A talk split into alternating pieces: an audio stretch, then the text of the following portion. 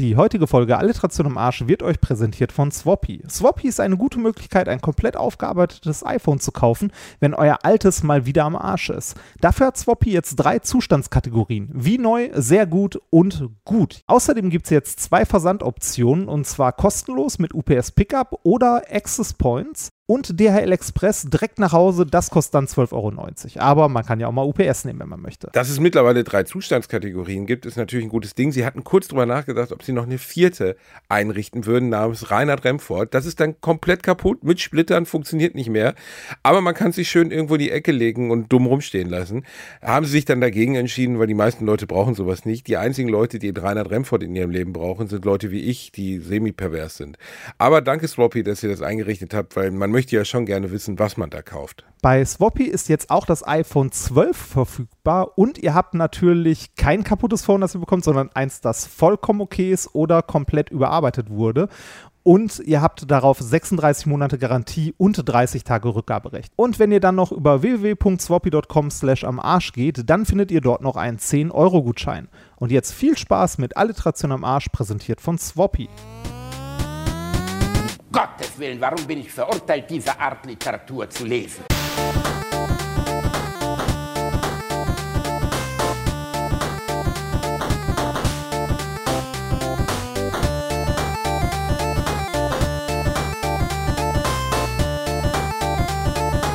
Ich lache niemals unter meinem Niveau.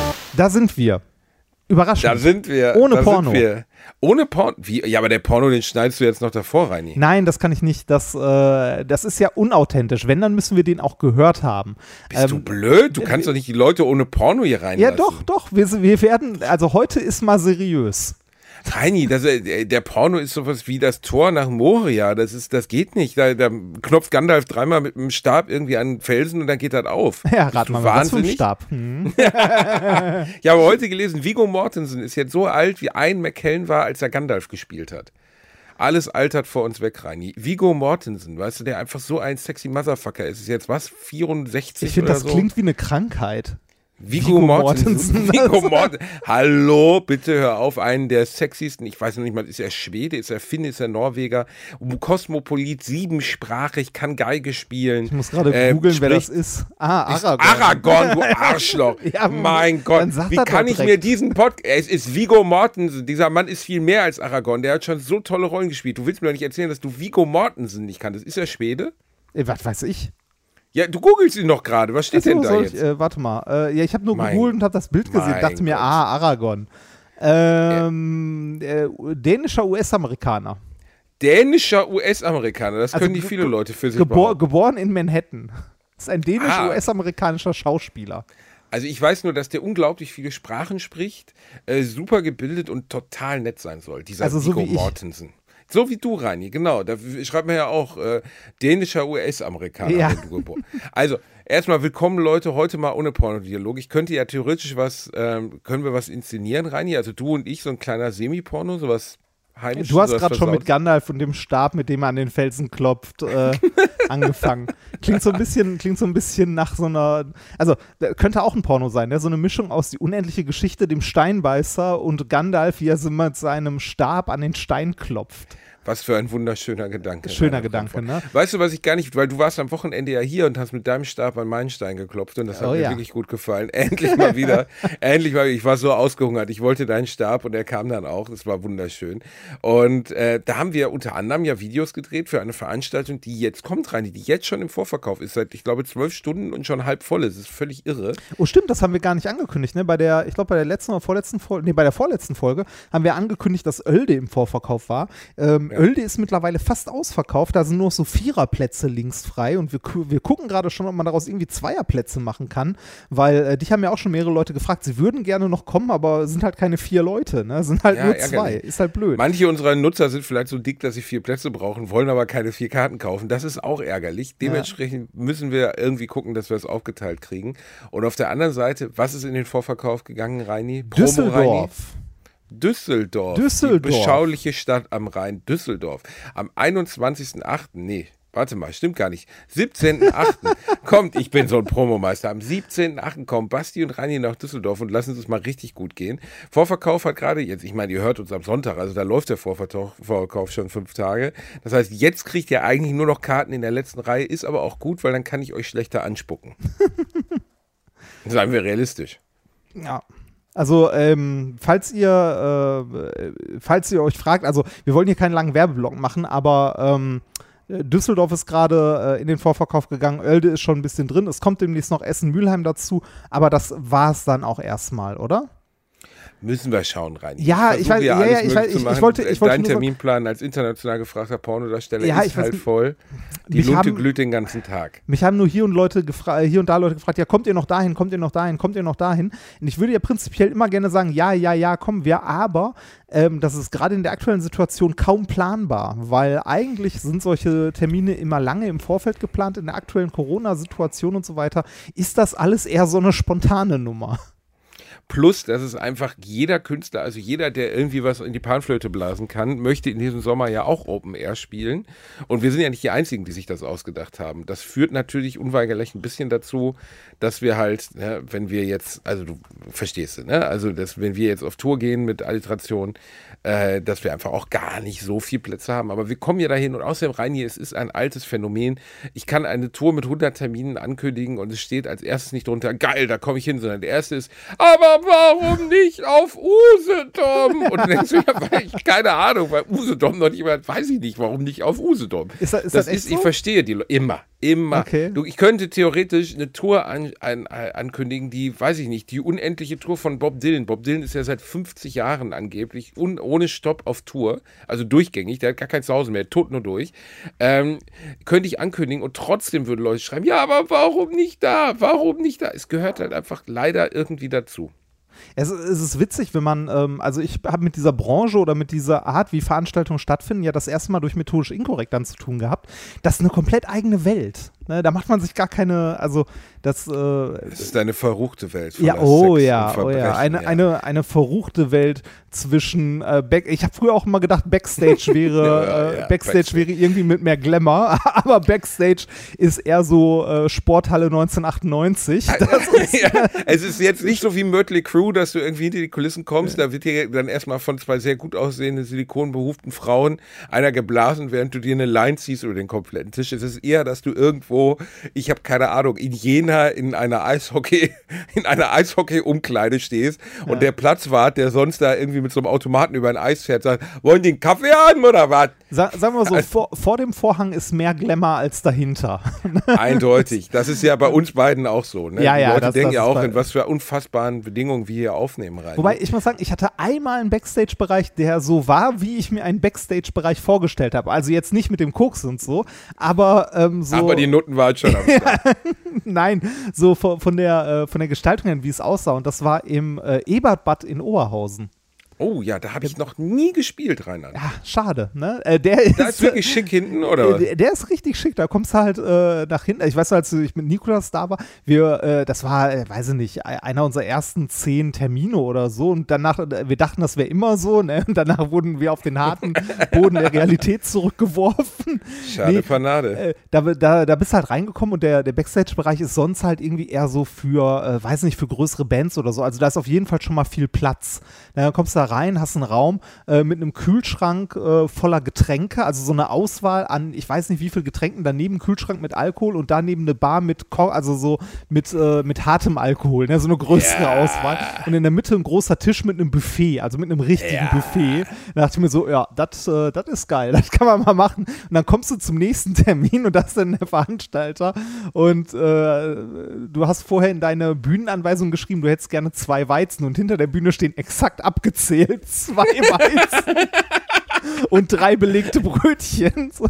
Ja, wir, ist, äh wir, wir, haben ja noch den, den Fehler gemacht, also wir kannten uns in der Branche am Anfang ja gar nicht aus. Ne? Und da hat uns äh, die äh, Agentur, die die Tour organisiert hat, uns auch gefragt, so ja, was, was äh, wollt ihr denn als Bühnenanweisung? Wollt ihr irgendwas zu essen oder so hinter der Bühne? Und wir haben so gedacht so, ach nee, irgendwie Nein. Äh, äh, Obst und ein paar Müsli-Riegel reichen uns. Ne? Und das war eher so als, nee, wir brauchen nichts Besonderes. Obst und ein paar Müsli-Riegel würden im Prinzip auch reichen. Wir hatten bei den ersten 20 fucking Terminen hinter je, immer hinter der Bühne ein paar Äpfel und fünf Corny liegen. Immer und nichts anderes. Aber und vielleicht, dann, und vielleicht haben die auch gesagt, da kommt Appassionata, die Show mit den Pferden oder so und, noch drei und, Zuckerchen bitte. Und, und, dann hatten wir auch mal einen, äh, einen Veranstalter, der dann irgendwie sagte so, ich habe es nicht mehr geschafft, Müsli-Riegel zu besorgen. Wäre es auch okay, wenn ich hier Pizza und fünf belegte Brötchen und sonst was habe? Und wir dachten so, was zur Hölle?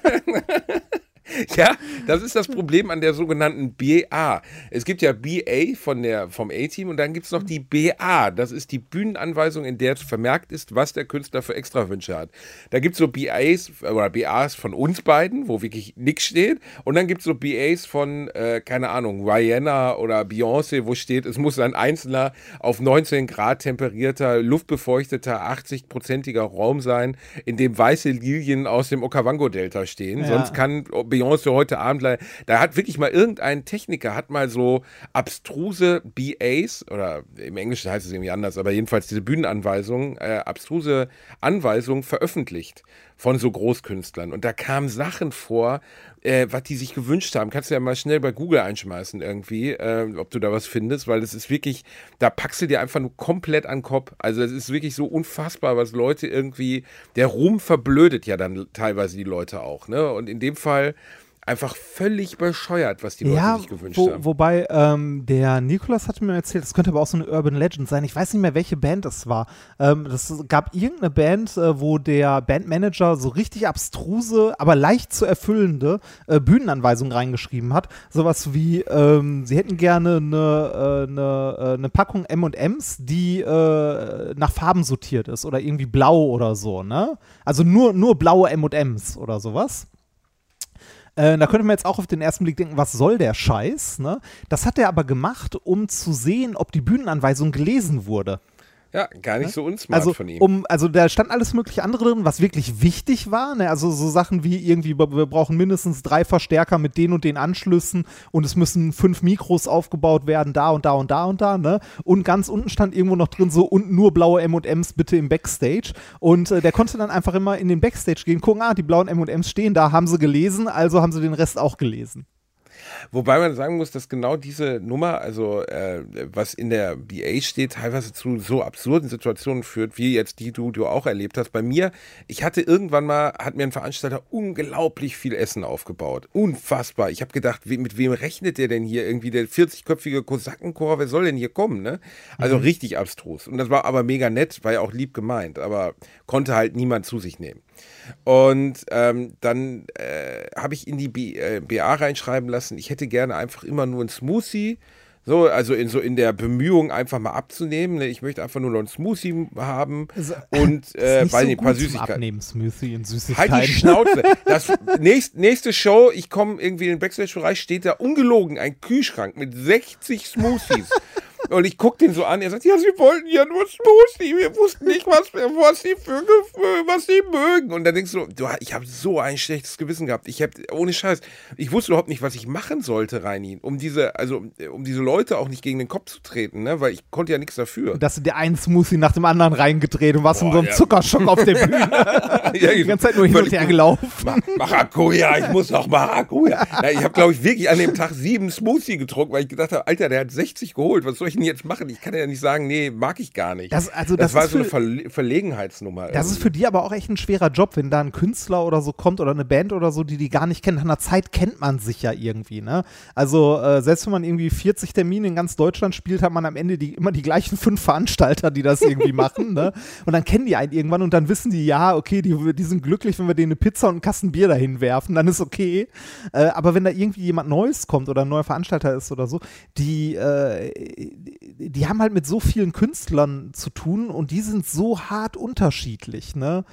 Ähm, da hast du halt so Leute wie, wie du schon sagst, so wie wir, ne, gib uns eine Pizza und ein Bier und wir sind glücklich. Und dann hast du aber auch irgendwie die Leute da, die da irgendwie ihr, äh, ihr weiß ich nicht, Wasser äh, von den Fidschi-Inseln haben wollen oder so. Und bei internationalen Superstars dreht es dann halt komplett ab, glaube ich. Also wenn du da so in die, in die Sphären einer, was weiß ich, Rihanna oder ne, Eminem oder so, da stehen dann, also was ich schon oft mitbekommen habe, wo waren das? Wo war ich denn letztens nochmal? Ah, Jedenfalls war das ein Ort, ähm, der so und so weit entfernt, also da gibt es nur ein fünf Sterne oder ein viereinhalb Sterne Hotel in diesem Ort. Ah. Und ähm, oh, ja, da, genau. solche, solche Geschichten hatten wir auch. Das ähm, äh, erzähl das mal zu Ende, danach. Äh ja, und dann gab es halt Veranstaltungen, wo dann äh, ein großer Star aufgetreten ist. Und die sind dann noch 50 Kilometer nach der Show nachts in ein Fünf-Sterne-Hotel gefahren äh, oder, oder noch höher. Also es gibt ja sowas noch fünf Sterne Excelsior oder so ein Bullshit, ne? Und äh, da denkst du auch, Leute, ey, für eine Nacht hier in so einem netten Wellness-Hotel, das kann man eigentlich aushalten. Wobei man natürlich sagen ist bei Weltstars, da ist das ja nicht wie bei uns beiden Eiermännern, dass wir da mit unserem Rucksack ankommen, sondern, äh, keine Ahnung, als, als, als Michael Jackson damals in der Stadt war, da wusstest du das schon, weil das einfach so laut war, weil der mit 40 Trucks kam und äh, ich werde das nochmal, irgendeine eine Künstlerin hat zu einem, also zu einer, auf eine Welttournee 40 Koffer da. Mariah Carey, 40 Koffer. 40. Irgendwo muss das Koks hin. ja, aber ey, ohne Scheiß, was, was sind denn, wie, was willst du denn machen mit 40 Koffer? Ich verstehe das gar nicht. Also, ich, ja, keine Ahnung. Das, äh, wir, ähm, aber äh, zu der Hotelgeschichte, wir haben auch ähm, eigentlich immer ähm, wir, wir, hätten uns immer gefreut, wenn so äh, das Hotel einfach direkt neben dem Veranstaltungsort ist. Ne? Du hast deine Show um acht oder neun und danach willst du eigentlich nur, also wir hatten als mit Minkorrekt immer so Experimente und so dabei, willst du eigentlich nur einpacken und pennen gehen. Ne? Also, weil, weil du eh, wenn du drei, vier Termine hintereinander spielst in verschiedenen Städten, bist du halt im Arsch. Und ähm, im Zweifelsfall hast du irgendwie noch zwei, drei Bier an dem Abend getrunken, dann kannst du eh nicht mehr groß fahren und du willst eigentlich nur noch pennen gehen. Und äh, da hatten wir das aber auch so, dass die Veranstalter je nachdem, wo man war, einem natürlich ein gutes Hotel gebucht haben. Ne? So irgendwie Minimum drei Sterne oder so für die Übernachtung. Wobei diese ganze Sterne-Geschichte bei Hotel ist ja auch für den Arsch. Ne? Also irgendwie ein Stern mehr heißt dann, dass du einen Haartrockner im Bad hast oder so. Das ist auch vollkommen abstrus, diese, äh, diese Kategorisierung. Aber die wollten einem ein ordentliches Hotel buchen. Und dann bist du da angekommen an dem Veranstaltungsort und siehst so, ah, okay, das Hotel, zu dem ich nach der Show muss, ist noch sechs Kilometer entfernt aber gegenüber vom Veranstaltungsort wäre auch ein Hotel. Warum habe ich das nicht? Ah, es ist ein Ibis Budget oder so. Weißt du, wäre dir an dem Abend vollkommen egal, solange du nicht nochmal fünf Kilometer fahren musst oder so. Ja, ist leider wirklich ja. so, genau. Ich habe einmal spaßweise zu einem Veranstalter gesagt, ach, machen Sie doch Jugendherberge, mir ist alles egal. Zwei Tage später, ich stehe im Achter Schlafsaal in so einer Jugendherberge in der Eifel und dachte so, das ist doch, ich meine, ich konnte dem nicht mal einen Vorwurf machen, ich Idiot habe es ja gesagt, aber das war eine Veranstaltung mit 400 Zuschauern, da wird ja, kannst du mal umrechnen, 30 Karten, 400 ja, Zuschauer sind 12.000 Euro Umsatz und du schläfst im Achter Schlafsaal. Das war ein bisschen seltsam. Da habe selbst ich dann so gedacht, ja, also, ne? falls ihr mal organisiert irgendwie auf Tour geht, äh, das ist der Job von den Leuten und so, die sind sehr genau, seid vorsichtig mit dem, was ihr sagt und an Wünschen äußert. Ähm, also ich finde das immer absurd, was, was Leute sich rausnehmen teilweise. Ich habe gerade so eine Liste aufgemacht. Ähm, das kenne ich zum Beispiel auch, auch von deutschen, deutschen Prominenten. Ähm, äh, die besonderen Wünsche der Stars. Katy Perry wünscht sich, dass der Fahrer, der sie durch die Gegend fährt, niemals etwas annimmt, sondern immer nachfragt und ein Gespräch mit einem Kunden nie beginnt. Er darf sie also auch nicht anschauen, während er hinter den Kulissen oder während er sie einsteigen lässt und er darf nicht mit ihr sprechen.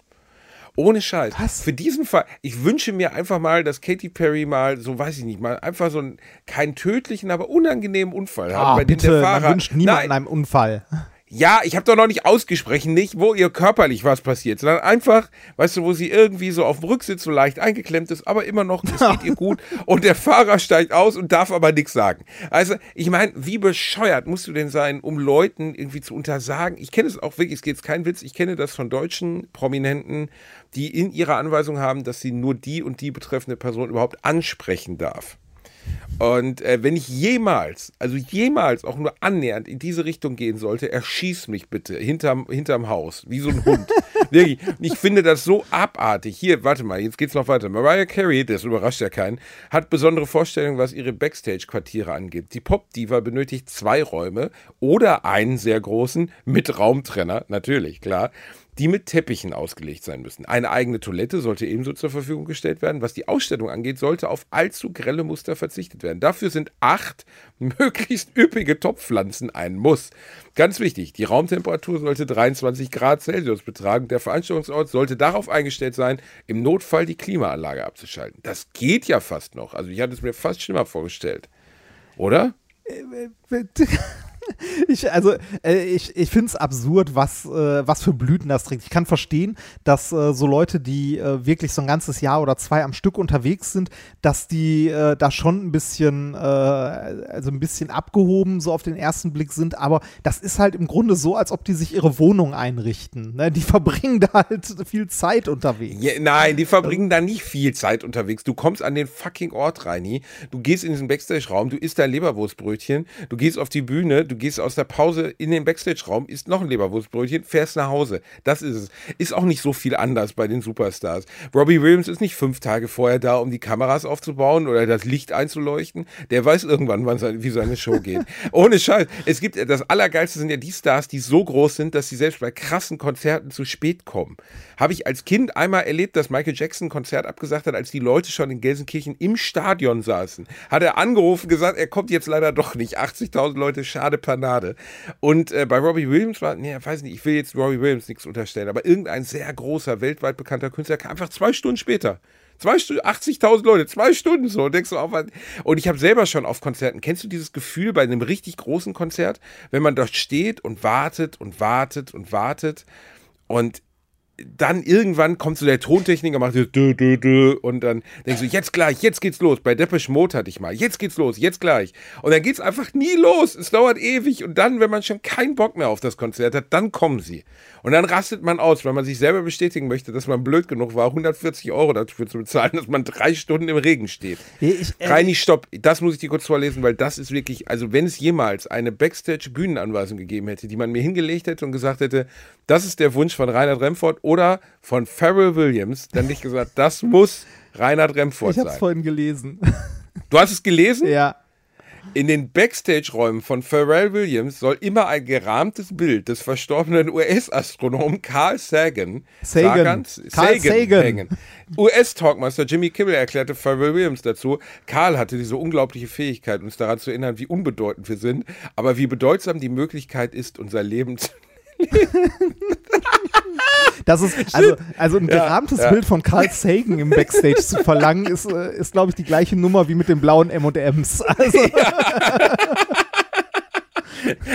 was meinst du, wie viele Veranstalter, irgendwie so, weißt du, irgend so ein Kieler Typ, der sonst so, keine Ahnung, pur in so ein Stadion bringt. Das sind auch oft keine so großen Feingeister, so Veranstalter. Das sind halt so Leute so, ja, ja, wer pur da, geil, 80.000 Leute. Und eine Woche später kommt Pharrell Williams, oder wie er den dann nennt, und der schreibt ihn dann auf, ich hätte gerne ein Bild von Carl Sagan in meinem, vor Was willst du denn dazu sagen? Das also äh, Carl, Carl Sagan, genialer Mann, äh, super Wissenschaftskommunikator und so. Aber hast du dir mal so die typischen cheesy Bilder angeguckt, die ja, es von ja, Carl wo Sagan der mit so einem, gibt? Wo der mit so einem sehr 70er-Jahre-Scheitel so in die Kamera geht. Ja, und ne? Rollkragen ne? So, das, das stelle ich mir unglaublich abstrus vor, wenn ein Bild gerahmtes Bild. Ja, vielleicht sollten wir das mit Minkorrekt auch fordern. Ein gerahmtes ja, Bild.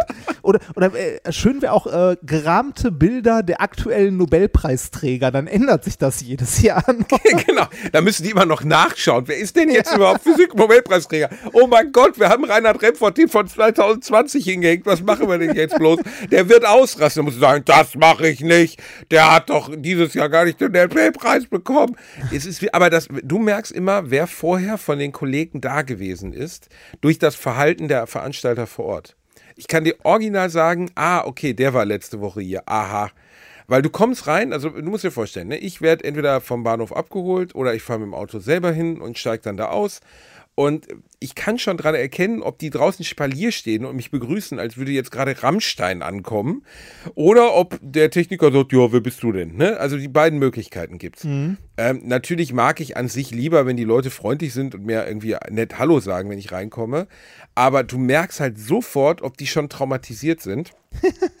äh, wenn, wenn gerade einer da war, der schwierig war. Und schwierig ist vorsichtig formuliert in dem Fall. Ne? Also auch im deutschen Unterhalterbusiness gibt es Leute, die einfach komplett den Arsch offen haben und glauben, dass sie die Allergeilsten wären, weil sie mal irgendwie da, den und den Song geschrieben haben oder die und die Location gespielt haben als Comedian und sich einfach benehmen wie die allerletzten Assis. Ich, ich kann es mir nicht ertragen. Also ich kann mir nicht erklären, warum man sich so verhalten sollte. Das ist mir komplett fremd. Ja, ich, ich glaube, das ist, ähm, äh, je prominenter du wirst, desto mehr Realitätsverlust hast du irgendwann. Deshalb finde ich es ja immer so toll, wenn es Prominente gibt, also Leute, die äh, wirklich, also ich meine jetzt mit Prominenten nicht irgendwie sowas wie wir, äh, ich würde, also du schon eher, äh, aber ich würde mich Ja, nicht als ich schon eher. Ja, ja, du schon eher, du bist auch im Fernsehen. das ist, ne, aber ähm, ich, ich würde mich ja jetzt auch nicht als prominent bezeichnen. Ich finde es auch mal so witzig, Was? wenn Leute, wenn Leute mir auf Instagram schreiben so, boah, ich hätte gar keine Antwort erwartet und ich denke so, warum? Was glaubst du, was ich mache? Ich habe gerade noch gewichst. Nee, ich, ich, also ich, ich, also ich, ich freue ich freu mich darüber ja immer und so, ne? Also ich, äh, ich denke nur so, so, äh, ich bin halt nicht in irgendeiner Form prominent oder so. Aber ich finde es immer toll, wenn so Doch, also, Reini, ja, natürlich. ist gut. Wenn, nee, wenn, wenn so wirklich prominente Leute noch äh, also auf dem Boden geblieben sind und nett sind und so. Und ähm, mir hat zum Beispiel der, äh, der Loffi äh, letztens erzählt, dass er Horst Lichter im Podcast hatte. Horst das- Lichter ist total netter Typ. Unglaublich netter Mensch. Ja, Horst Lichter ist total nett, aber der öffnet wirklich das Gespräch mit jedem, den er trifft, mit Du könntest ja mein Sohn sein, komm mal her, komm mal her, ich bin der Horst, wollen wir mal, wir drücke mal ein Stößchen Der zusammen. Kölner. Horst, Horst Lichter ist original so, wie du dir Horst Lichter vorstellst. Kein Stück anders. Außer, dass, dass er jünger ist. Horst Lichter ist deutlich jünger, als man immer schätzt. Der ist, glaube ich, noch nicht mal 60. Ich glaube, der ist so 58 oder so. Der ist ja eigentlich, Horst Lichter ist seit 20 Jahren gleich alt, kann man sagen. Der ist von 62. Ja, ein, 59 ist er. Also Ja, krass. Habe ich nicht daneben gelegen. Hättest du älter, älter geschätzt, Ja, oder? hätte ich älter geschätzt.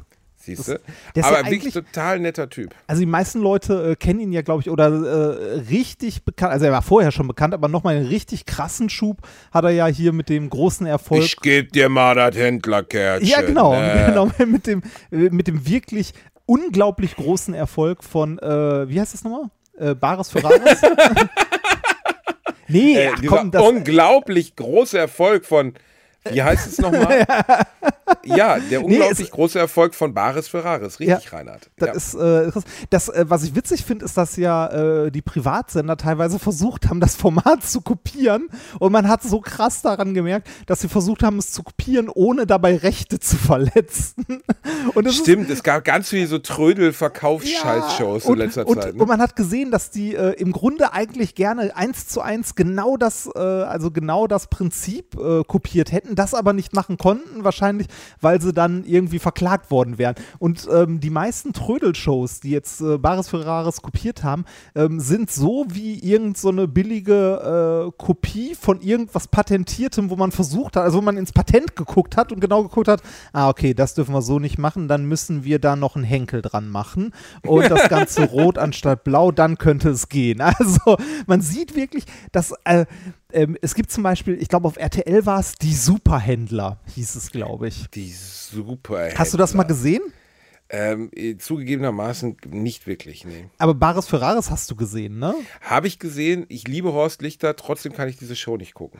Ja, also äh, ich gucke, also ich lasse die gelegentlich mal nebenbei laufen und finde die ganz unterhaltsam. Ich erkläre dir gleich, warum ich sie nicht gucken kann, aber du wirst die Gründe, glaube ich, dir schon ahnen können, oder? Äh, weiß ich nicht. Ich weiß ja, dass diese Show, also, äh, also von den Leuten, die ich kenne, die dort mal gearbeitet oder gewesen sind, es ist nicht gefaked. Also es ist wirklich Ja. jetzt nicht gefaked. Das sind jetzt nicht Leute irgendwie, da holen sie nicht irgendeinen TV-Darsteller und sagen, hör mal, jetzt tu mal so, als hättest du hier irgendwie St- eine Stradivari im Keller gefunden und verhöker die jetzt mal. Sondern es ist wirklich dann, äh, wirklich kommen da originale, echte Leute hin und sagen so und so, ich habe hier was, ich möchte das verkaufen. Das ist ja alles legitim. Was mich aber an dieser Show wahnsinnig macht, also ich meine wirklich wahnsinnig, ist wie, un also erstens finde ich teilweise die Händler schrecklich. Ich finde diesen, diesen komischen kölschen Typen, der immer sagt, Englischen, ja, hier für das Bild von diesem. 80 wie hei- Euro. Ja, wie heißt der? Picasso habe ich noch nie gehört, ne? Ich gebe dir dafür 20 Mark. Da kannst du dir ein Eis holen oder dir das in den Arsch schieben. Und ich denke so, halt doch die Fresse. Du hast doch noch nie, noch nie in der Geschichte dieser Sendung hast du Arschloch irgendwas gekauft. Noch nie. Sondern immer kommst du mit so einem Kackgebot, wo kein Mensch mitziehen würde, wo man total verbrannt darüber sein müsste, um zu sagen, ja klar, verkaufe ich hier dieses Bild von dem, äh, weiß ich nicht, von Felix Nussbaum, jüdischen Maler, das wie 80.000 Euro taxiert würde, die jetzt für 20 Euro, weil ich beknackt bin okay, ne, da kann man ja noch sagen, Fernsehmagie und jeder muss ja da seine Rolle erfüllen. Ja. Was mich aber dann wirklich wahnsinnig macht, ist, immer wieder der gleiche Moment, wenn die Leute dann auf die Expertise nicht hören. Ah, du, der sagt ihnen okay, vorher, ja, ja äh, also da, sie haben wirklich da was ganz Besonderes, was sie da haben. Der schlimmste Fall, den ich jemals gesehen habe, wenn das nicht gefaked war, dann bin ich fast, bin ich selber fast ausgerastet, Reini.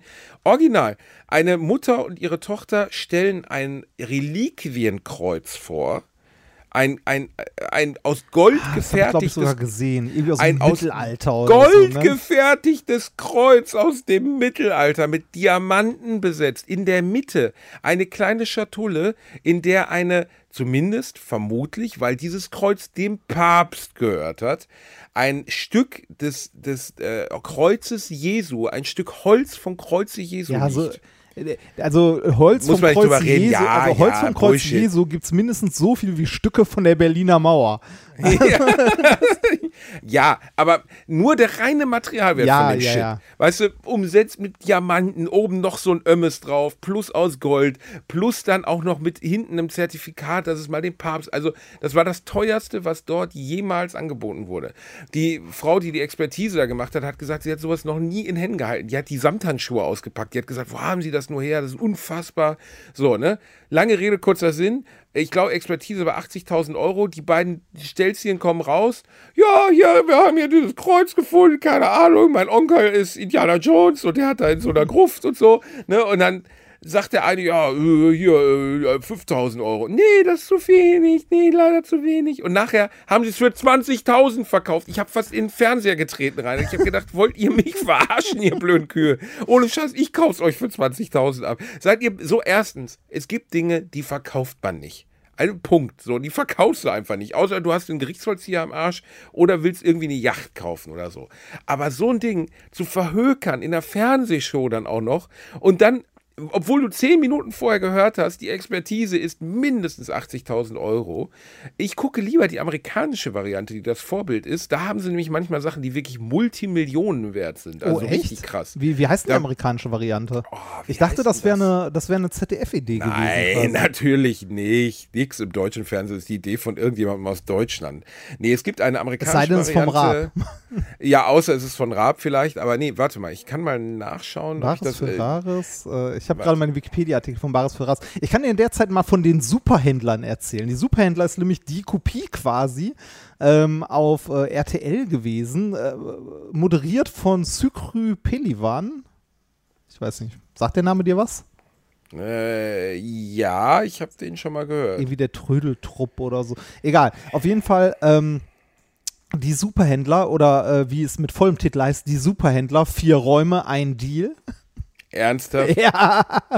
Das, oh Gott. Ja, das funktioniert Und Gandalf kloppt dreimal auf den Stein. Ja, so in Stab. etwa. Ähm, das funktioniert irgendwie. Also ich habe ich es nicht ertragen. Also die Superhändler habe ich mal ähm, habe ich mal gesehen. Ich habe es nicht ertragen, das zu gucken, denn du hast ähm, äh, jemand, der irgendwie was mitbringt, wird dann vom Moderator in einem Set, das aussieht, als ob die irgendwie ähm, eine ehemalige Kulisse aus irgendeiner 90er-Jahre-Sitcom von RTL recycelt hätten, mit so, ähm, also der, der, Typ steht in der Mitte und du hast so vier verschiedene Türen im Hintergrund, die alle irgendwie so äh, themed sind in irgendeiner Art. Also so ein bisschen die, äh, wie, wie Monster AG, ne? So, okay. die, die Superhändler Monster AG. Und äh, da hat er da sein, äh, sein Ding, was er verkaufen will, sagt, wie viel er dafür mindestens mindestens haben möchte, ne? Und dann geht er in jeden Raum nacheinander zum ersten Händler, dann zum zweiten Händler, dann zum dritten Händler und dann zum vierten Händler. Und jeder Händler da ist auch wie, ähm, äh, weiß ich, wie ein Disney-Charakter, ne? So, so, eine, so eine maßlos überzeichnete Form irgendwie eines Klischee-Käufers oder eines Klischee-Händlers.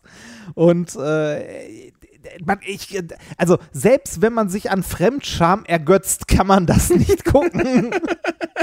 ich finde das ganz, ganz schlimm. Also ich glaube, es ist schlimm. auch wieder abgesetzt worden, oder? Es hat nicht lange existiert. Äh, Jahre seit 2018, ähm, bereits äh, seit 2011 bei Channel. Also insgesamt gab es davon, wenn Wikipedia nicht lügt, 594 plus 35 Lieblingsdeals in vier Staffeln. Ach du Scheiße. Scheiße, oh, oh mein Gott. Gott. Ach du Scheiße. Reini, weißt du, wer gerade anruft? Äh, lass mich, dein Vater. Natürlich. Ja, komm. Hallo Papa, warte mal. Hallo. Ja. Ich bin hier gerade mit dem Reinhard Remford, das ist der Hässliche, der diese Knastertus hat, nehme ich gerade Alliteration am Arsch Der hässliche auf, Doktor, der diese Knastertus hat. Reini. Der Reini, genau. Der wieder beste Laune heute. Jetzt hat er Ja. beste Laune. Letztes Mal war es ja nicht so gut, aber jetzt wird es wieder besser. Reini, das hat mein Vater sich nämlich gemerkt, dass du da so schlechte Laune hattest. Das hat ihm gar nicht gefallen. Der Reinhard, der Reinhard äh, zischt nur. Der kann ja, du kannst ihn nicht hören. Ist nicht so schlimm. Der redet nur Blödsinn. Natürlich Papa, schlechte möchtest Laune. du? Ich war auch bei dir. Heute Abend ist ja das große Spiel Ungarn-Deutschland, Papa. Wir nehmen ja an einem Mittwoch auf. Wie wird dieses Spiel ausgehen? Sei du heute mal das Krakenorakel der deutschen EM. 2 zu 0 für Deutschland. Z 2 zu 0 für Deutschland, sagt der Papa voraus. Natürlich. Immer optimistisch bleiben. Wer schießt die Tore? Beide unser neuer Superstar. Gosens, der aussieht wie so ein Rabatt-Podolski, ne? Na, na, na. Na, guter Junge. Guter Junge, guter Junge. Vom Niederrhein. Gut, ich grüße alle. Möchte, ja, das ist gut. Speziell, ne? Danke. Dann macht mal weiter. Ich melde mich nachher, Papa, ne? Alles klar. Tschüss. Ne? Hab dich lieb. Tschüss. Tschüss. So.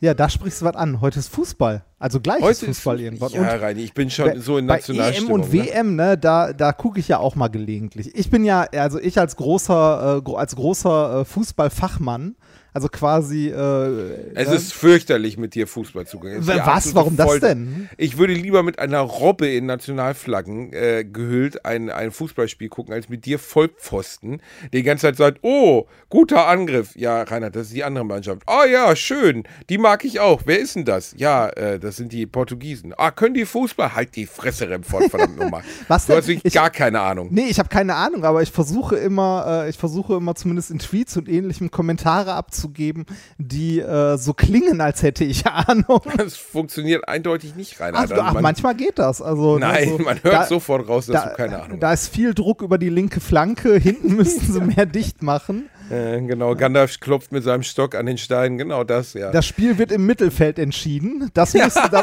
da müssen sie aber mehr rauslaufen.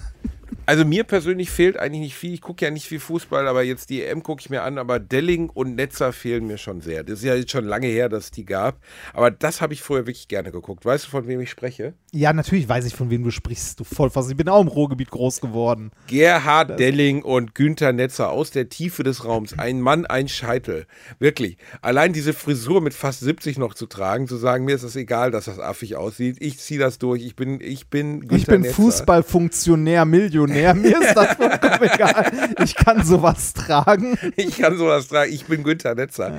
Ey, natürlich war da viel Shishi bei, also bei diesen Sticheleien zwischen den beiden. Das weiß jeder, der schon mal im Fernsehen war, dass denen vorher gesagt wurde, komm, lass den, gib dem Affen mal Zucker, Günther. Aber ich fand trotzdem, ich habe immer Spaß daran gehabt, diesen beiden dabei zuzuschauen, wie sie so diese, diese Hassliebe vor der Kamera ausleben. Also wenn Delling irgendeine völlig abstruse, verschachtelte und sch zu schwierige Frage stellte und Netzer dann einfach wie so eine Muppet-Figur, der ist ja auch so klein und so viereckig und trägt so 90er-Jahre-Sakkos, wie so eine, wie so eine Muppet-Figur, dann einfach so in den Bildschirm guckte und sagte, ich habe darauf keine Antwort. Und dann war auch zu Ende eigentlich. War, sie haben ja Ahnung von Fußball. Also dieses ständige sich gegenseitig verarschen. Wobei ich auch sagen muss, dass die sonstige Berichterstattung, gerade stattfindet, unser Freund Mickey Beisenherz zum Beispiel, macht ja gerade auch was mit Esther Chetlack. Z-Chetlack. Ich weiß nicht, wie man es ausspricht. Reini, was machst du denn da eigentlich im Hintergrund? Arbeitest du an einer natürlich oder hast du deine Frau wieder zur Reparatur alter Handys abgestellt, damit ein bisschen Kohle Meine reinkommt? Frau spielt rechts am Rechner neben mir Overwatch. Falls du es klicken hörst. Die, die ist nicht dabei, um die Magie des Entstehens dieses Podcasts zu genießen? Nein. Da hört sie ja nur eine Hälfte. Das stimmt, das ist wie bei meinem Papa gerade, der konnte dich ja auch nicht hören. Ne? Ja, richtig. Jetzt wird mir das erstmal klar, wie das ganze System funktioniert, Reini. naja, jedenfalls, das wollte ich gerade, wo war ich denn jetzt gerade? Also auch die Berichterstattung im Moment gefällt mir gut. Auch die Stadionstimmung ist gar nicht so schlimm aufgrund, und ich meine, gegen Portugal, wir beide haben das Spiel ja zusammengeguckt Ja. letztens. Ja. Und man kann nicht sagen, das ist doch, äh, war doch ein stabiles, gutes Spiel. 4 zu 2. Deutschen hätten die Tore nicht mehr fangen müssen, weil eigentlich war es unnötig, das 2 zu. Aber, naja, gut. Äh, Lutz van der Horst hat schönerweise getweetet, als, äh, als Portugal das zweite Eigentor gemacht hat. Portugal in Topform, heute schon drei Tore. Da musste ich ein bisschen lachen, weil das ähm, ist natürlich bitter, wenn du dich selber versenkst. Wobei Ja. man, finde ich, bei sowas wird halt immer von Eigentor gesprochen. Also ein Verteidiger, der äh, im, äh, wirklich direkt vorm Tor steht und eine Flanke aufs Knie bekommt und diese Flanke fliegt in das ein Meter vor ihm befindliche Tor, da find, das ist für mich kein Eigentor. Also ne, ja, deklarativ ist es ein Eigentor. Aber von der Logik her muss man ja schon sagen, wie soll das irgendjemand jemals abhalten, davon Stand ungünstig, ne? Ja, das, ja, ja. So, da, da ist nicht so viel Eigenleistung dabei gewesen. Nee, Ja, da ist nicht so viel Eigenleistung dabei gewesen. Aber trotzdem, die Deutschen haben gut gespielt. Nach dem verkackten ersten Spiel gegen Frankreich, wobei man auch da sagen muss, dass die Franzosen einfach verdammt gut sind. Ist Einfach die, ich meine, die sind zu Recht Weltmeister. So. Ja, ja, voll. 1 zu Also 0 das ist eine auch starke keine, Mannschaft. Das- kein Schlag. Ja, du hast ja keine Ahnung. Du gibst, sagst einfach gar nichts. Du hast eh. Otto, ist jetzt gut? Benimmst du dich wohl? Also die, äh, die, die Franzosen sind vorne sehr stark, äh, aber wenn die hinten Genau. einmal einen reinkriegen, dann ist da direkt Druck auf dem Kessel. Boah, ich würde am liebsten Günther Netzer holen, damit der mit deinem Scheitel dir ins Gesicht schlägt. Ich muss mal kurz gucken, ob Mama wieder da ist. Also die Mama vom Otto. So. das, also ich habe, äh, Warte ich mal, kann in der mal. Zeit, ich Nein, kann in der Zeit ja mal von meinen Fußballerlebnissen. Ach Gott, jetzt labert er im Hintergrund, das ist Der unglaublich. Otto ist bei euch. das ist so ne? Maximal unprofessionell Ja. und der, der macht das hauptberuflich, So. der Mensch. Der verdient hauptberuflich mit so einem scheiß Geld. Warte, Reinhard, jetzt geht's los, warte. Das, Was denn? So, da bin ich wieder. Ich Ja, hab die Kopfhörer schön. wieder drin. Ja, das ist, schön. hier erleben die Menschen auch eine reale Situation mit. Wir sind halt nicht, wir sitzen halt nicht im Backstage-Raum mit äh, Lilien aus Okavango, sondern wir sind Menschen, Reinhard. Wir leben hier noch, weißt du, wir sind noch echt und nahbar. Weißt du, was mir letztens klar wurde, als ich Autogramme gab bei Bratwurst und Baklava live? dass du nicht schreiben kannst. Nein, dass ich, also, ich bin ja jedes Mal total irritiert, wenn Leute mich, heute hat mich noch heute eine Frau auf der, auf der Straße sagte zu mir, ich fand sie so toll bei Stars gegen Krebs, darf ich ihnen ein Drückerchen geben? Und dann hat sie mich umarmt. Ähm, und das fand ich total nett. Auch irritierend, aber auch nett. Ja, vor allem in so einer Corona-Pandemie ist das so mittelmäßig. ja, es war so mittelmäßig, aber man will es ja auch nicht ablehnen und ich nehme körperlich das, was ich kriegen kann. Die war unter 50. Ja, klar, das- alles also- cool. Ja. Jedenfalls, nein. Ich habe früher immer Olli und Janni gehört, ne? Ähm, also fest und flauschig.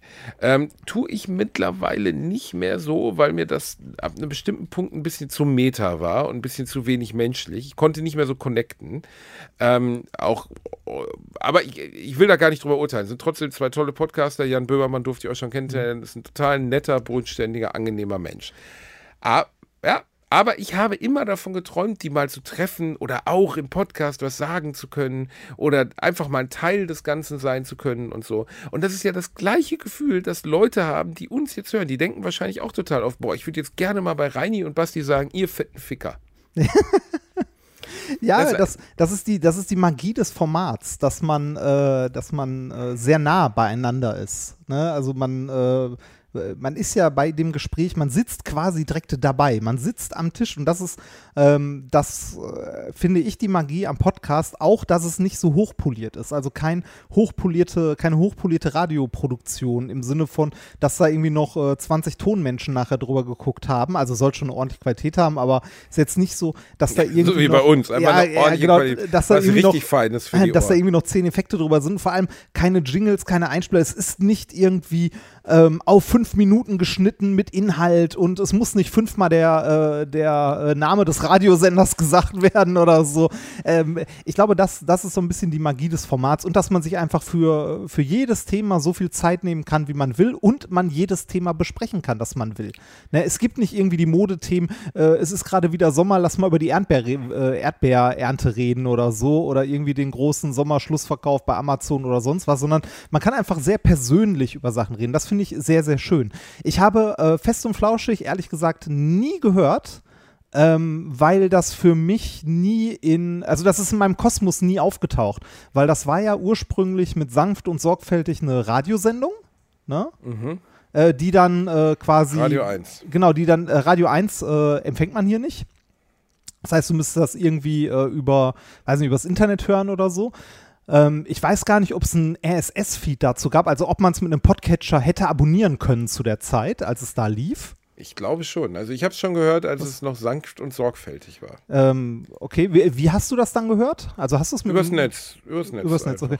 Ähm, da habe ich es nie gehört und danach sind die ja, äh, also kam dann ja fest und flauschig als exklusiv, äh, exklusiv ähm, Podcasts bei Spotify. Und ich habe auch Spotify ähm, äh, nie zum Podcast hören benutzt, weil ich aus einer Zeit, also ich höre Podcasts quasi aus einer Zeit, als es Spotify noch nicht gab, beziehungsweise es keine du kommst Spotify. aus einer Zeit, als Kevin Costner noch auf einem Pferd über das Land ritt, um dir die Kassette mit dem neuen Podcast zu bringen. Nee, ich habe Podcast ich habe, Man. Nee, ich habe Podcasts so kennengelernt, was Podcasts auch eigentlich sind, dass du die in einer App hast und dort ähm, dir dort immer die neue Folge gepusht wird und so. Und dass du äh, im Grunde jede beliebige App dafür benutzen kannst. Also, ähm, das, also das, was ein Podcast auch eigentlich ist. Ähm, deshalb ist das in meiner, also in meiner, äh, in meinen Hörgewohnheiten und so nie aufgetaucht. Also ich habe also ich habe, ich höre seit bestimmt zehn Jahren Podcasts und ähm, hatte auch da Erlebnisse dabei, wo ich so Sachen hatte, dass ich äh, Leute, von denen ich Podcasts schon sehr, sehr lange gehört habe, die irgendwann mal getroffen habe und, ge und ne, auch diesen äh, ja, Diese Nähe spürte, die ja, ja, genau, diesen, äh, dieses, äh, dieses Ungleichgewicht, dass ich quasi über die Leute viel wusste, die mich aber nicht kannten. Äh, mittlerweile bin ich mit, äh, mit vielen von den Leuten, von denen ich damals Podcasts gehört habe, auch befreundet. Dadurch, dass ich halt selber angefangen habe, Podcasts zu machen und man sich irgendwann mal auf so, äh, so Podcaster-Treffen und so weiter getroffen und kennengelernt hat. Äh, ein Teil der Leute war auch auf meiner Hochzeit und so. Und ähm, aber ganz am Anfang hatte ich genau dieses Gefühl, das du gerade beschreibst, dass es irgendwie so Promis war. Also Promis, die aber eigentlich keine Promis sind. Ne, Promis in einer sehr kleinen Bubble. In der Bubble des Podcasts. aber, ja, aber äh, das ist ja der große, die große Qualität des Podcasts, dass die Nähe auch spürbar ist und zum Publikum. Und dass man die Möglichkeit hat, ähm, sehr viel persönlicher zu sein. Natürlich in einem Rahmen. Also ihr wisst auch nicht alles über mich und ich werde hier auch nicht alles über mich erzählen. Aber ihr merkt, ich sitze hier in meinem Arbeitszimmer, mein Hund läuft, bellt meine Frau an, weil die gerade vom Einkaufen kommt. Ähm, es ist sehr viel nahbarer. Beispiel, Klaus Kleber. Ich kenne jetzt seit 20 Jahren Klaus Kleber. Ich kenne das schiefe Auge von Klaus Kleber und Gundula Gause, gucke ich mir so oft an. Ich bin großer Fan, halte ich für einen großen, äh, für einen großen Journalisten. Ich mag seine Meinungseinschätzung. Ich weiß nichts über Klaus Kleber. Ich weiß nicht, ob der, weiß ich nicht, mit einem brasilianischen Model oder mit einem 19-jährigen äh, Haarstylisten zusammen ist. Ich weiß nicht, ähm, wohin der in Urlaub fährt. Ich weiß nichts, nichts Privates. Muss ich ja auch gar nicht. Also auch Klaus Kleber ist es wahrscheinlich lieber, wenn ich nichts über ihn weiß. Aber verstehst du, wie ich das meine? Die, es ist äh, für die meisten Medienpersönlichkeiten gibt es diese Ebene nicht, die Podcasts erzeugen. Die Ebene der Nahbarkeit. Das war früher noch viel extremer. Zu Zeiten von fehlender Social Media hatte man ja wirklich nur Queen gibt ein Konzert und du siehst Freddie Mercury jetzt heute Abend bei dieser Sache. Aber du siehst außer irgendwelchen Zeitungsberichten über dessen Leben niemals irgendwas anderes über den. Mhm. Ne? Und ähm, ich will mich überhaupt nicht mit Freddie Mercury nicht falsch verstehen. Ich meine damit einfach nur, erstens Social Media hat uns näher an Prominenteren rücken lassen. Du kannst ja theoretisch sogar amerikanischen oder auch deutschen Promis über Twitter eine Nachricht schreiben. Und wenn du viel Glück hast und du schreibst irgendwas Lustiges oder irgendwas, auf das sie reagieren möchten, oder wie äh, Till Schweiger einen Wutanfall kriegen möchten über das, was du gerade gesagt hast, ähm, ja, dann da hast du halt die Möglichkeit, Kontakt zu jemandem aufzunehmen. So, ne? Und in unserem Podcast ist das ja im weitesten Sinne auch so. Also die Leute haben ja die Möglichkeit, uns zu kontaktieren und uns zu erreichen. Ja, wo, wobei ich äh, da auch sagen würde, da kann man nicht für, für Podcasts im Allgemeinen sprechen, weil auch die unterscheiden sich sehr. Ne? Also so die Dinger, die irgendwie von den Leuten produziert werden, die auch in die Mikrofone sprechen oder halt auch die äh, Podcasts, die eher wie Radiosendungen, äh, halt so Feature-Formate oder so sind. Ne? Also wenn ich mir jetzt einen, äh, einen Podcast anhöre, der von der Redaktion halt äh, wirklich redaktionell mit Informationen angereichert wurde und so weiter, äh, ist das auch super, aber das ist eher so die, ähm, äh, die, wie, wie würde man es vergleichen, mit im, im Fernsehen vielleicht die Reportage oder so.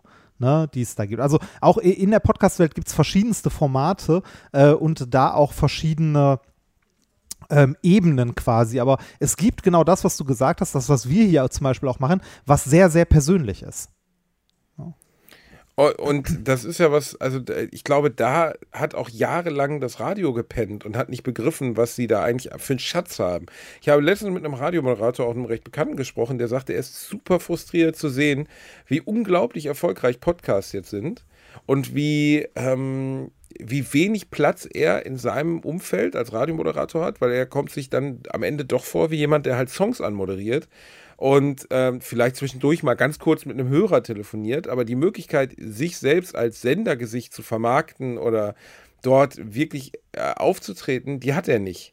Ne? Und ähm, ja, das, das fand also, eine interessante Erkenntnis. Also von den, äh, von den älteren Podcasts, die ich so höre, höre ich unter anderem äh, gerne Sachen von Holgi, oder also der heißt Holger Klein.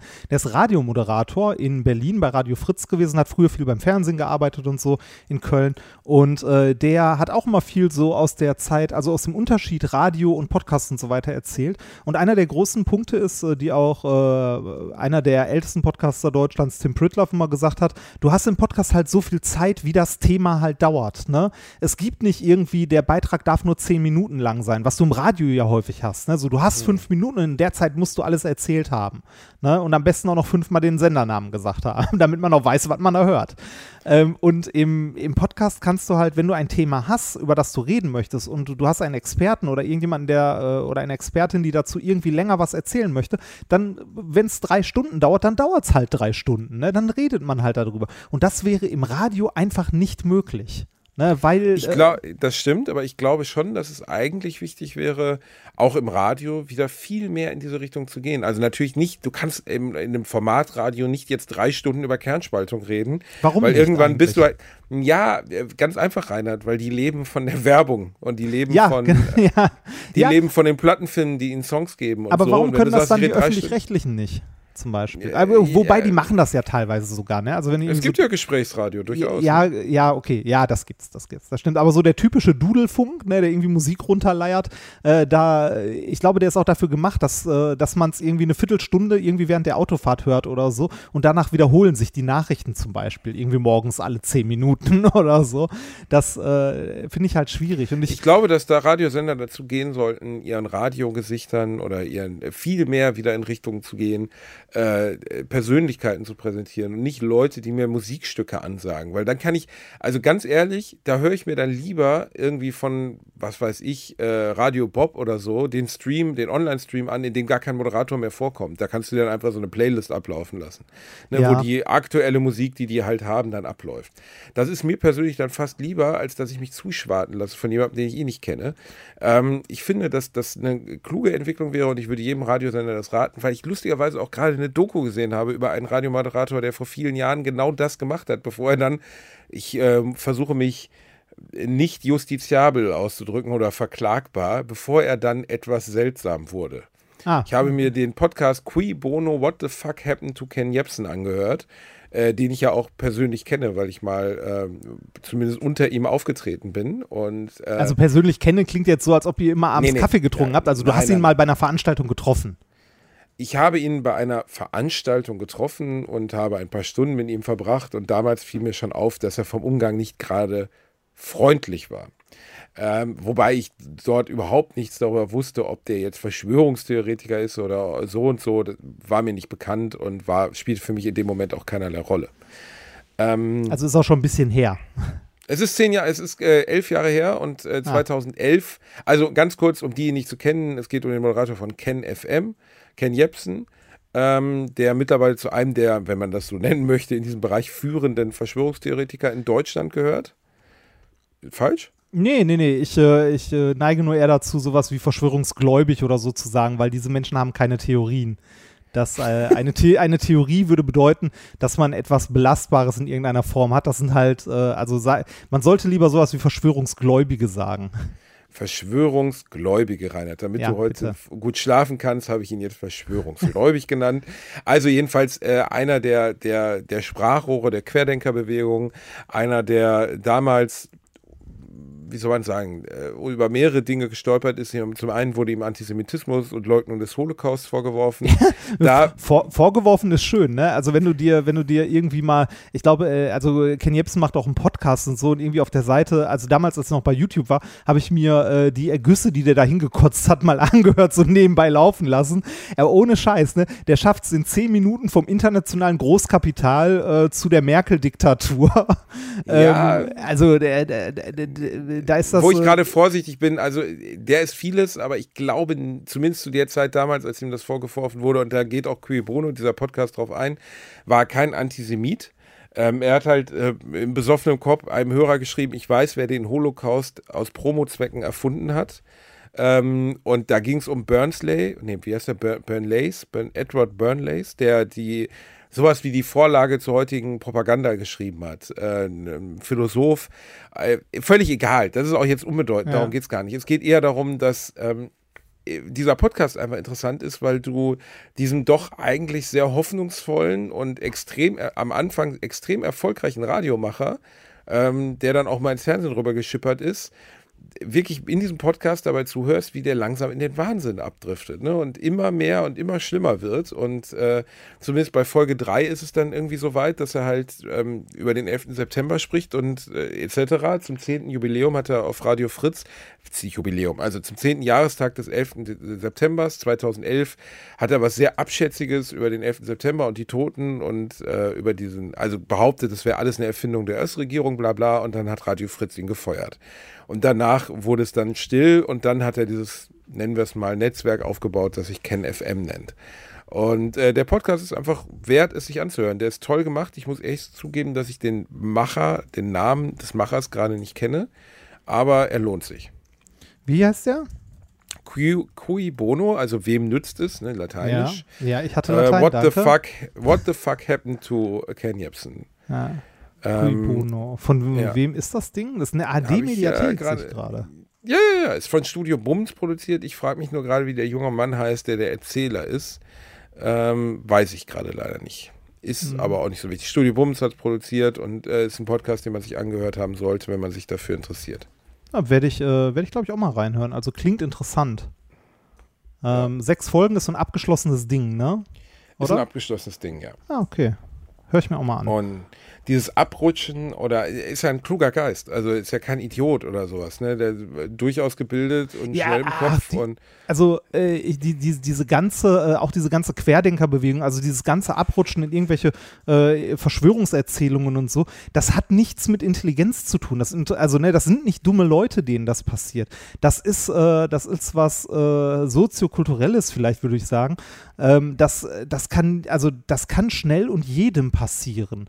Ähm, dazu äh, empfehle ich immer gerne ähm, unter anderem das Buch von Katascha äh, Fake Facts oder das zweite Buch jetzt True Facts. Da geht es genau um sowas, also um Verschwörungserzählungen und so und wie es dazu kommt und äh, das, äh, also die Leute als einfach als dumm abzustempeln, damit macht man es sich zu einfach.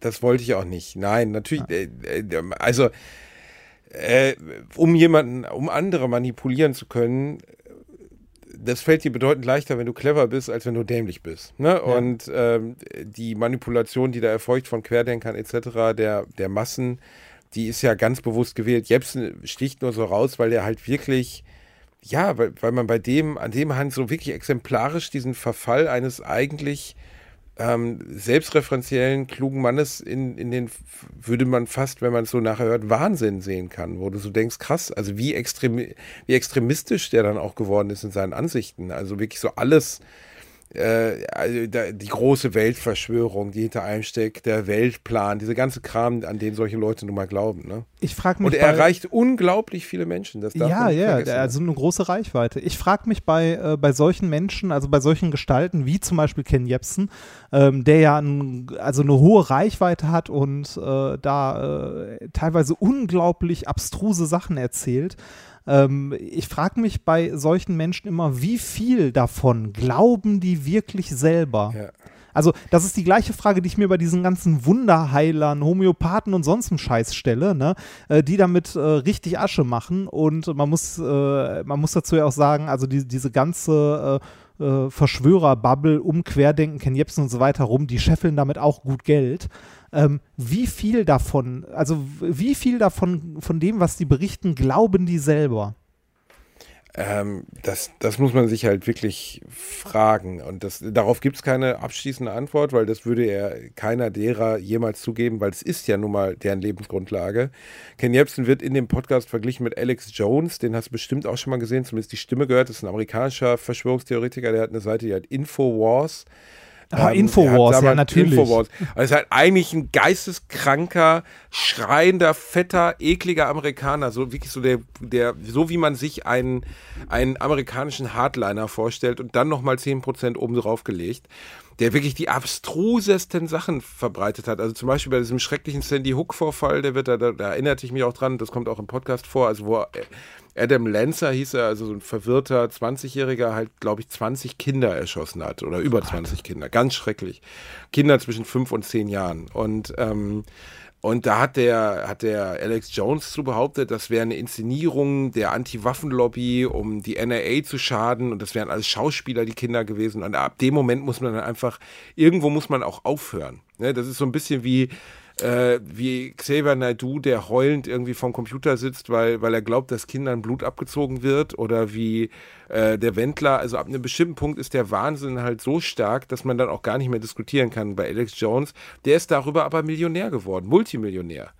Ja. Der hat nämlich ähm, der hat in seinem Podcast äh, und in seinen verschiedenen Verbreitungsmöglichkeiten so Nahrungsergänzungsmittel und so Prepper-Scheiß verkauft und hat allein in einem Jahr über 20 Millionen Umsatz gemacht. Und ist natürlich super, wenn du ständig den Weltuntergang preist und den Leuten dann gleichzeitig so nicer dicer mäßig nahelegt, ja, aber wenn ihr hier mein Überlebenskit kauft, dann wird euch nichts passieren. Also genau diese Absicht dahinter und Ken Jebsen ist, steht, glaube ich, wirtschaftlich jetzt auch besser da, als er es jemals getan hat. Ja, ähm, äh, also man, äh, ich glaube, der Vergleich ist ganz gut. Also äh, Ken Jebsen ist so ein bisschen die deutsche Version von Alex Jones. Ja, und das ist in, also wird in dem, ich glaube, Alex Jones ist noch mal eine Schippe krasser. Ah, da bin ich mir nicht so sicher. Also hast, hast du dich mal mit, äh, also in jüngster Zeit mit, äh, mit Jepsen und Co. beschäftigt? Also äh, wie viel Überschneidungen der zu neuen Rechten und so hat? Erschre ja, super erschreckend. Einfach ja. total erschreckend. Ne? Und, äh, aber schon irre, wenn jemand so abrutscht ne? und wenn jemand so äh, weil ursprünglich, das erzählt die Geschichte halt auch, und so habe ich den auch erlebt, wollte der nur Öffentlichkeit, der wollte ein Star sein. Der hätte es auch gut sein können. Ne? Also der war charismatisch, der war extrem schnell im Kopf, der war witzig, der war kalt, sehr kalt. Ähm, alles Voraussetzungen, die, um ein Star zu werden in Deutschland, eine sehr gute Voraussetzung sind. Und äh, der hat so ein bisschen drunter gelitten, dass er immer wieder versucht hat, in seine, seine Arbeit da bei KenFM, bei Radio Fritz, halt politische Inhalte einzustreuen, die aber so stark gegen die was er dann als Massenmeinung oder als Lenkung der Regierung empfinden würde, ging, dass er, dass sie ihn immer, irgendwann einfach nicht mehr senden könnten. Also ein deutscher Radiosender kann halt nicht senden, wie jemand den 11. September als Inside-Job bezeichnet. Und nee, sie haben sogar gesendet, er ist nachher, nachher äh, richtig gestellt. Das kann nicht nur kein Deutscher, das sollte generell kein, äh, also ein äh, Nachrichtensender, der halt äh, faktenbasiert Nachrichten ähm, berichten möchte, sollte halt äh, faktenbasiert Nachrichten äh, senden und nicht irgendwas, was sich irgendjemand ausgedacht hat. Ja, natürlich nicht, aber ähm, äh, in dem Fall haben sie es sogar gesendet, weil sie lange Zeit war es natürlich, er war das Flaggschiff des Senders. Ne? Er war der große Name, er hat eine, eine Show gehabt, die extrem erfolgreich war in Berlin. Und ähm, deswegen hatte der mehr Freiheiten als jeder andere. Aber als dann die Sache zusammenkam, auf der einen Seite mit der Holocaust-Leugnung, ähm, die dann von Henrik M. Broder bekannt gemacht wurde, über eine E-Mail, die ihm zugespielt wurde. Ähm, und dann noch die, die, die Leugnung des, also wobei der Holocaust-Leugnung muss man halt sagen, da wird ja auch in dem Podcast erzählt, muss man vorsichtig sein, ihm das zum Vorwurf zu machen, weil wahrscheinlich war das nicht seine Absicht. Aber die Leugnung des 11. September oder als Inside-Job bezeichnen, das war auf jeden Fall seine Absicht. Und da kannst du halt bei einem öffentlich-rechtlichen Sender einfach nicht mehr stattfinden, wenn du solche Sachen raushaust. Geht mhm. dann halt einfach nicht. Ähm, wenn man sich mal anguckt, wen, äh, wen KenFM so als Interviewpartner und so hatte und wer, was, äh, also was für Leuten oder mit was für Leuten er dort eine Plattform bedient, ne? da hast du äh, jede Menge Autoren zum Beispiel des Kopfverlags bei. Kennst du den Kopfverlag? Den verlinkt Verlag, er auch immer sehr gerne. nur geistkranker Shit erscheint, ne? Was denn? Da, das ist der Verlag, auf dem nur geisteskranker Shit ja, erscheint. Ja, richtig. Oder? Und, äh, äh, und äh, rechtsradikale, äh, beziehungsweise sehr, nee, rechtsoffen kann man eigentlich nicht mehr sagen. Das sind Rechtsradikale. wir sind, aber wir haben rechts den Arsch sowas von offen, ey. Äh, da, da erscheint zum Beispiel das, äh, das Magazin Kompakt. Kennst du das? Ah, ja, ja, ja, da ist jemand, mit dem ich studiert habe, Redakteur. Ernsthaft? Was, ja. was kennst du denn für Menschen? Ja, Reini, ich habe hab mit dem studiert. Ich kann nichts dafür. Ich habe nur mal mit dem die Schulbank geteilt und er hat damals schon sehr seltsame Einsichten, Ansichten vertreten und äh, das hat sich offensichtlich, ich habe erst viele Jahre später seinen Namen mal bei Google eingegeben, musste dann feststellen, dass er mittlerweile dort in der Redaktion sitzt und zwar mhm. relativ weit oben. Also und für, ich war fassungslos. Für, für die von euch, die es nicht kennen, äh, Kompakt ist so die, äh, die Bravo der neuen Rechten, wenn man das so nennen möchte. das trifft glaube ich, gibt's ziemlich da, gut. Gibt es da auch so Bilder, wo, wo Hitler sich nackt vorm Spiegel selbst fotografiert mit so einem Selbstauslöser? Bestimmt. bestimmt. Ich, ich bin Adolf und ich habe zwei kleine Bärte.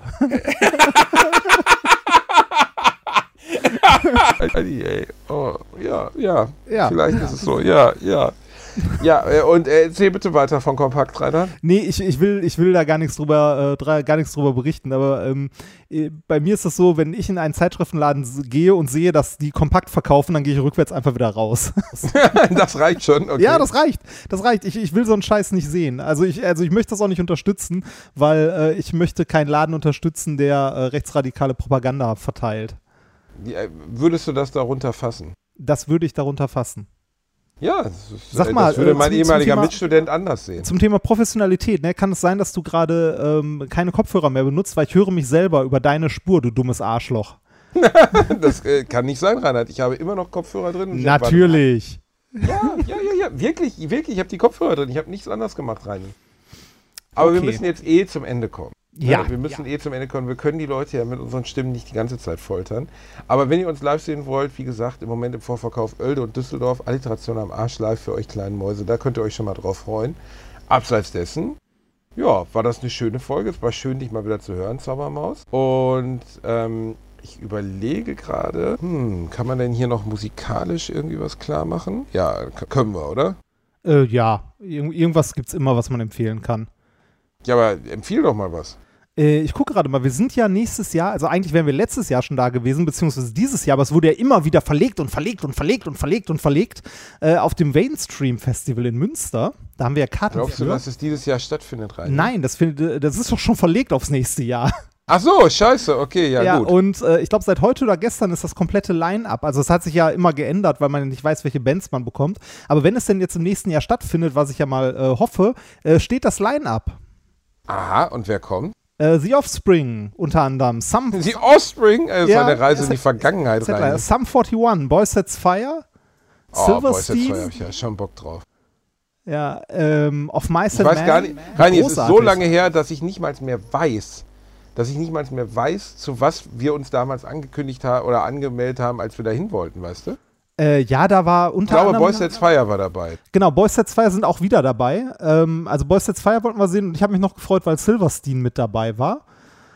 Ähm, dann wurde es ja um ein Jahr verschoben, dann war Silverstein nicht mehr dabei, weil es wohl nicht in den Terminkalender passte. Und da es jetzt nochmal verschoben wurde, sind sie wieder dabei und ich freue mich ein bisschen. ja.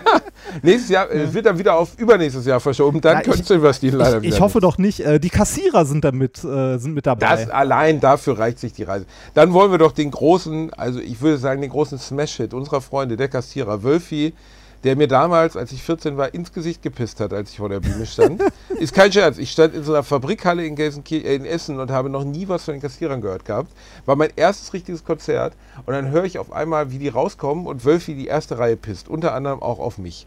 Und äh, zu, äh, in Andenken an diesen wunderschönen Abend möchte ich hinzufügen, die Kassierer, das Schlimmste ist, wenn das Bier alle ist. Dann äh, nehme ich bitte noch das zweite Lied von denen, äh, also das zweitbekannteste, Blumenkohl am Pillemann. Blumenkohl am Pillemann, ja, wie kommt denn der da dran? Es sieht aus, als hätte ich Lepra an meinem Schlauch. Das kommt sicher vom häufigen Gebrauch. Ein absolutes Meisterwerk deutscher Lyrik. Da haben wir aber schön was da auf die Playlist gelegt. Ja. Da werden sich viele Leute freuen, Reini Bär. Die Kassierer ist auch so ein, so ein Ding, entweder man, entweder man verbindet es mit seiner Jugend und liebt es oder man versteht es einfach nicht und sagt, was ist das denn für eine Scheiße? Ich war vor drei, vier Jahren mal im Kassierer-Musical in, in äh, wo, in Dortmund, im Schauspielhaus Dortmund haben die ein Musical aufgeführt, was genauso war, wie man ein Kassierer-Musical erwartet. Ich war mit vier, fünf Freunden da, mit meinem Freund Fries, Peter, alle waren dabei. Und einfach auf die Bühne gekotzt, oder? Ja, also es begann damit, dass Wölfi komplett nackt mit einer Weihnachtsgelande um die Eier gebunden auf die Bühne kam und äh, irgendwas sang und sich irgendwie drei oder vier Bier reingetan hat. Dann hat er irgendwo reingekackt und dann kam irgendwie, es ging um so einen kleinen König, ich habe gar nicht aufgepasst, ich war die ganze Zeit betrunken. Jedenfalls am Ende haben sich gegenseitig mit Abfällen aus Fleisch beworfen, es war ganz toll. Und das, was besonders irritierend war, links von mir saßen zwei ältere Damen, die ein, The ein Theaterabo Theaterabo, ja, ich glaube, das hast du ja. mal erzählt. Ich glaube, die sind heute noch in der Behandlung wegen dem Abend. Zu Recht. Ja. Ah. Reini, dann grüßen wir unsere lieb vielen Hörer, unsere geliebten Menschen, die uns jede Woche hören. Wir sind eure Janni und Olli und wir sind raus. Wir haben euch lieb. Tschüss.